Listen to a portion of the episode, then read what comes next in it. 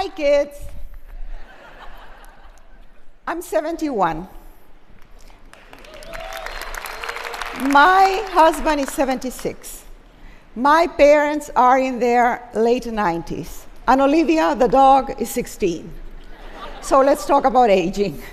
Let me tell you how I feel when I see my wrinkles in the mirror and I realize that some parts of me have dropped and I can't find them down there. Mary Oliver says in one of her poems, Tell me, what is it that you plan to do with your one wild and precious life? Me, I intend to live passionately. When do we start aging? Society decides when we are old, usually around 65 when we get Medicare. But we really start aging at birth. We're aging right now, and we all experience it differently. We all feel younger than our real age because the spirit never ages. I am still 17. Sophia Loren, look at her. She says that everything you see, she owes to spaghetti. I tried it and gained 10 pounds in the wrong places. But attitude. Aging is also attitude and health. But my real mentor in this journey of aging is Olga Murray. This California girl at 60 started working in Nepal to save young girls from domestic bondage. At 88, she has saved 12,000 girls and she has changed the culture in the country. Now, now it is illegal for fathers to sell their daughters into servitude. She has also founded orphanages and nutritional clinics. She is always happy and eternally young. What have I lost in the last decades? People, of course, places, and the boundless energy of my youth. And I'm beginning to lose independence, and that scares me.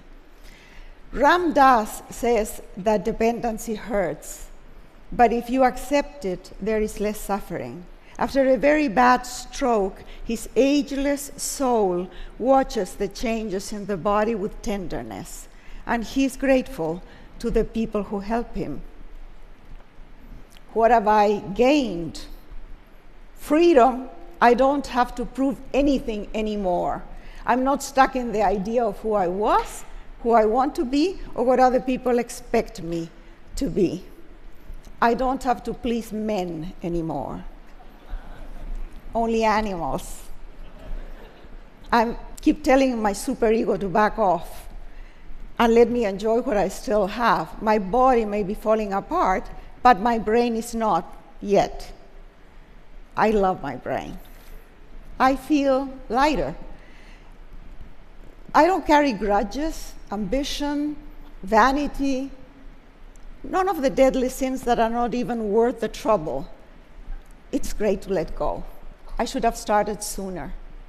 And I also feel softer because I'm not scared of being um, vulnerable. I don't see it as weakness anymore. And I've gained spirituality.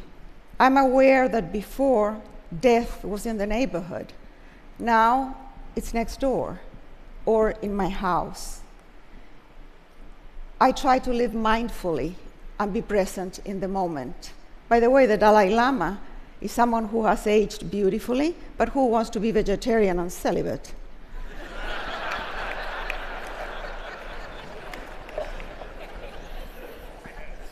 Meditation helps. Om, om, there it is and it's good to start early. You know, for a, for a vain female like myself, it's very hard to age in this culture. Inside, I feel, I feel good. I feel charming, seductive, sexy. Nobody else sees that. I'm invisible. I want to be the center of attention. I hate to be invisible. this is Grace Dammann. She has been in a wheelchair for six years after a terrible car accident. She says that there is nothing more sensual than a hot shower, that every drop of water is a blessing to the senses. She doesn't see herself as disabled. In her mind, she's still surfing in the ocean. Ethel Seiderman, a feisty, beloved activist in the place where I live in California, she wears red patent shoes, and her mantra is that one scarf is nice, but two is better. She has been a widow for nine years, but she's not looking for another mate. She says that there is only a limited number of ways you can screw. Well, she says it in another way. And she has tried them all. I, on the other hand, I still have erotic fantasies with Antonio Banderas. And, and my poor husband has to put up with it. So, how can I stay passionate? I cannot will myself to be passionate at 71. I have been training for some time. And when I feel flat, I'm bored, I fake it. Attitude, attitude. How do I train? I train by saying yes to whatever comes my way drama, comedy, tragedy, love, death, losses. Yes to life.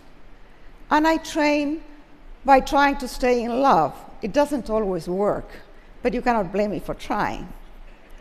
And on a final note, retirement in Spanish is jubilación, jubilation, celebration. We have paid our dues, we have contributed to society, now it's our time. And it's a great time.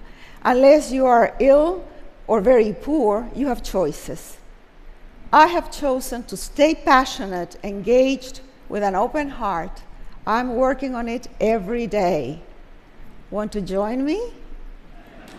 Thank you.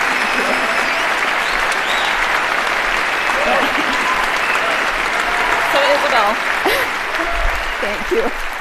first of all,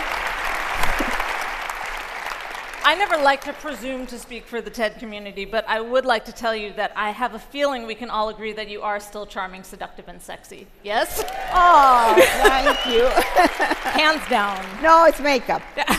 Now, would it be awkward if I asked you a follow up question about your erotic Oh, fantasies? go ahead. About what? About your erotic fantasies. I was just With wondering Antonio if you, had. Hmm, if you had anything more to share. Well, one of them is that